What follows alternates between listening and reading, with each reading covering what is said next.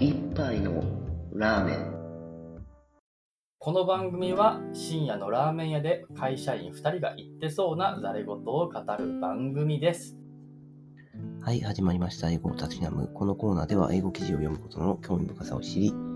英語学習へのモチベーションを高めるそういうコーナーです。記事の URL の概要欄に載せているので、興味ある方は見てみてください。では、本日のタイトルですけど、The Epicurean Guide to Digital Life というものになります。タイトルの方を訳していきましょう。The Epicurean Guide。これで、エピクロス派っていうギリシャの昔の哲学の学科のガイダンスと、ガイドと。何に対してのガイドかっていうと、to digital life と。例えば YouTube やら TikTok やら、ああいった、まあ、情報メディアを身の回りに今溢れてますけど、そういう現代の生活に対してのエピクロス派の学派による何らかのガイドをこうやって生きればいいよみたいなそういう話ですね。何の話やっていうとこなんですけど、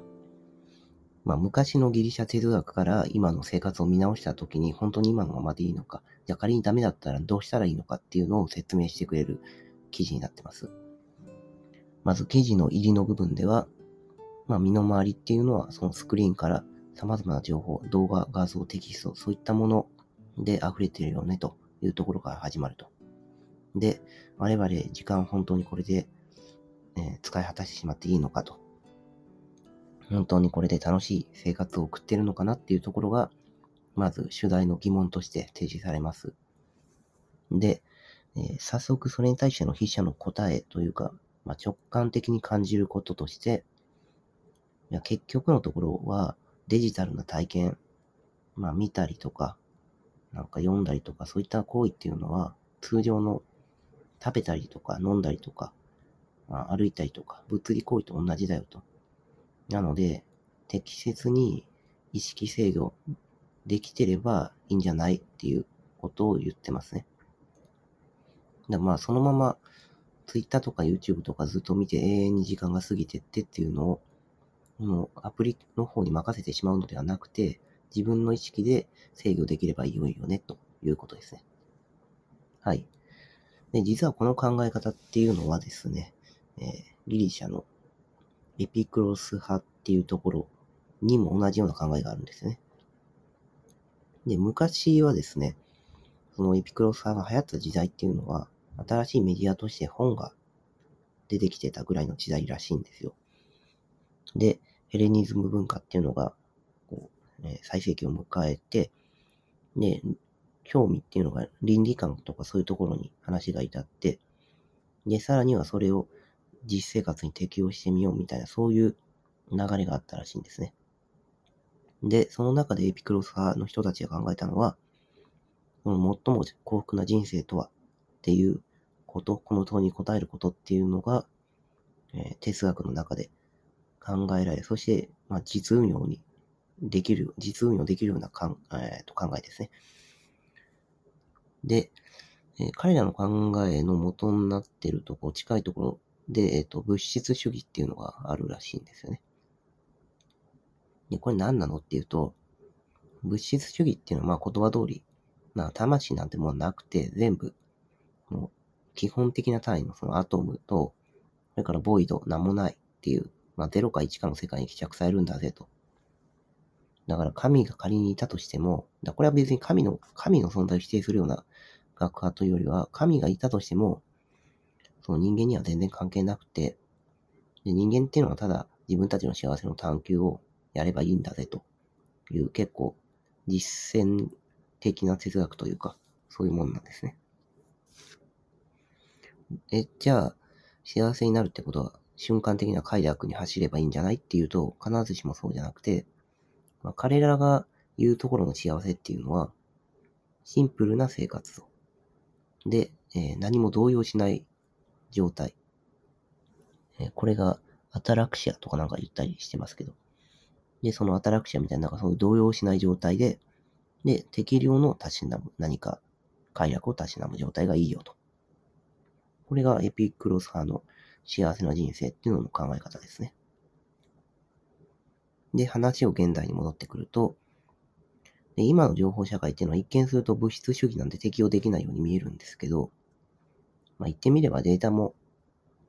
0か1のビット列なわけなので、で、さらにそれが電子的な情報でどっかに保存されてるわけだから、まあ物理的な実態と言えなくもないし、まああとはその人の知覚とか心の概念とかそういったものも、もう基本単位に落として考えられそうだよねっていうことですね。まあ、あの、データが、まあさっきの例えた TikTok とか YouTube とか、そういう動画を我々見てるわけだけど、見てる我々の心の変化の状態っていうのも、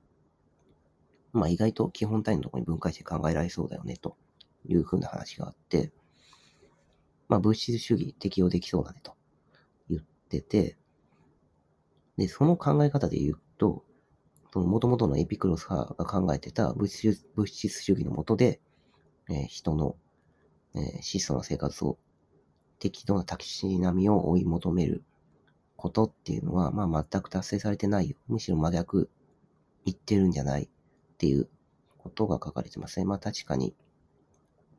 まあ、アプリケーションを普通大体、時間制限できることももちろんできますけど、まあ大体普通生きてたら、生活してたらそのまま、ツイッター開けたらずっとツイッター、ツイッター見ちゃうし、YouTube 見ちゃうし、っていう感じだとむしろ、もう快楽に流されまくってますね。はいじゃあどうしたらいいのっていう話なんですけど、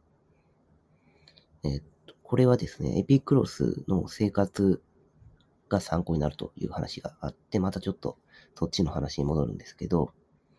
で彼自身、その昔のギリシャのその発達した都市、まあ、ポリスなんです。ポリスで普通生活してるんですけど、集まって。で、そこからもう身を、距離を置くと。で、えー、ガーデンと呼ばれてるザ・ガーデンと呼ばれる、まあ、自分たちのその楽園みたいなところっていうので、フォロワーと一緒に、フォロワーっていうのはあのツイッターのフォロワーとかじゃなくて、えー、そのエピクロスを支持してる人たちのことですね。と一緒に生活してすると。まあ、若干ちょっと、こう、宗教チックというか、まあ一つ信じてる信念のもとで人たちが、そういう人たちが集団生活するという話ですね。じゃあこれを現代で真似できるかというと、まあできないですよね。だって今から急に、そのデジタルなもの全部放棄して、でもって、えー、適材適所の楽しみと質素な生活を、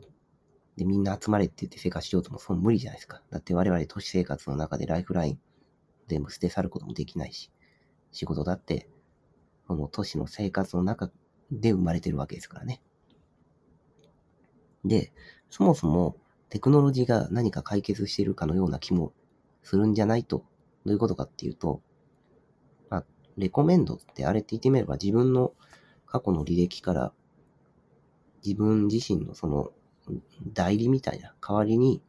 見たいものを探してくれるように見えるんですけど、まああれも、ちょっとうがった見方をすると、結局はアルゴリズムに踊らされてるだけだと言えなくはないんですよね。あのレコメンドみたいな機能、まあ、TikTok とか YouTube とかいくらでもあると思うんですけど、そこに何か表示されてしまうせいで、まあ、永遠にそのアプリに縛り付けられると言えなくもないですからね。で、いっぱいいろんなものをシェアできる。まあ、Twitter とかも。そういうデジタル環境っていうのは、まあ、個々の人の瞬間的な幸せ、今これをシェアしたいですとか、いう風な意味では満たされてるかもしれないけど、やっぱり無災害にそれを許してしまうと、持続可能性っていうのもなかなか厳しい。まあ、ツイッターの方の炎上とか、そういう話を見ると、まあ、わからんでもないという気がしますね。じゃあ、どうすんねんっていう話なんですけど、その、ガーデンそのものを物理的に実現するってことは無理なんですけど、その、ガーデンの中のアイデアっていうのがあって、それが、根本的なところでは、その、お互いの存在みたいなものっていうのをケアしていくと。あケアで意識すること。で、えっ、ー、と、共に歩むみたいなところ。だそういう考え、共存みたいな考えっていうのが大事だと言われてて、で、そのお互いの価値を認めて一緒に生きることっていうのを認めていけば、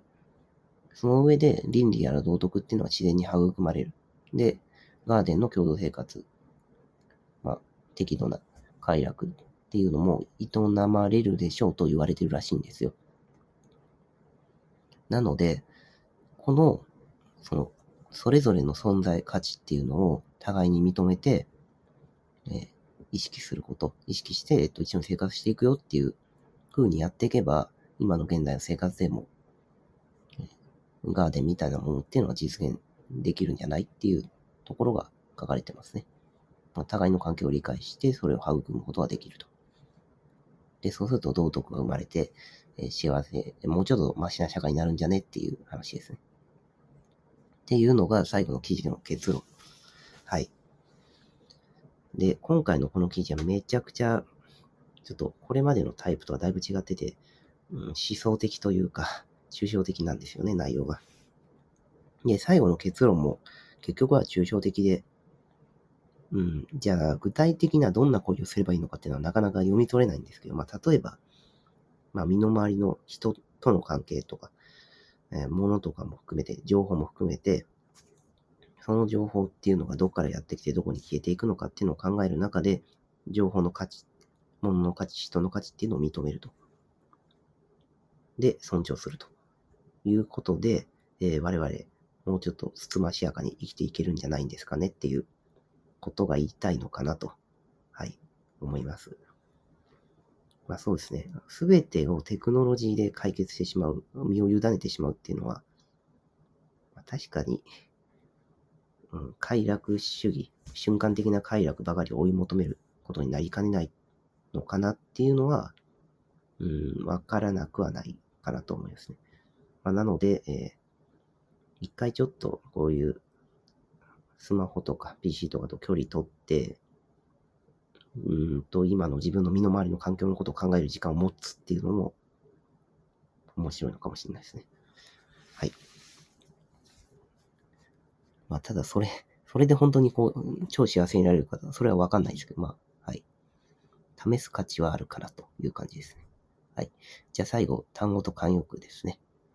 えー最初はまず二つ、あ今回単語二つで最初目、一つ目がビスタっていうもので、これ景色を意味します。で、どこで使われているかっていうと、その人生そのものっていうのが、そのスクリーンの中のピクセル化された視界とか景色の中で消滅していくっていうところ。まあ、アプリ使ってたら時間解けるじゃんっていうところで使われてますね。そのスクリーンの中の景色に時間が解けていくというところで使われてます。で、二つ目の単語が、スプローリング。これが不規則に広がったという意味で、えー、挙手的な、その物理的なプロセス。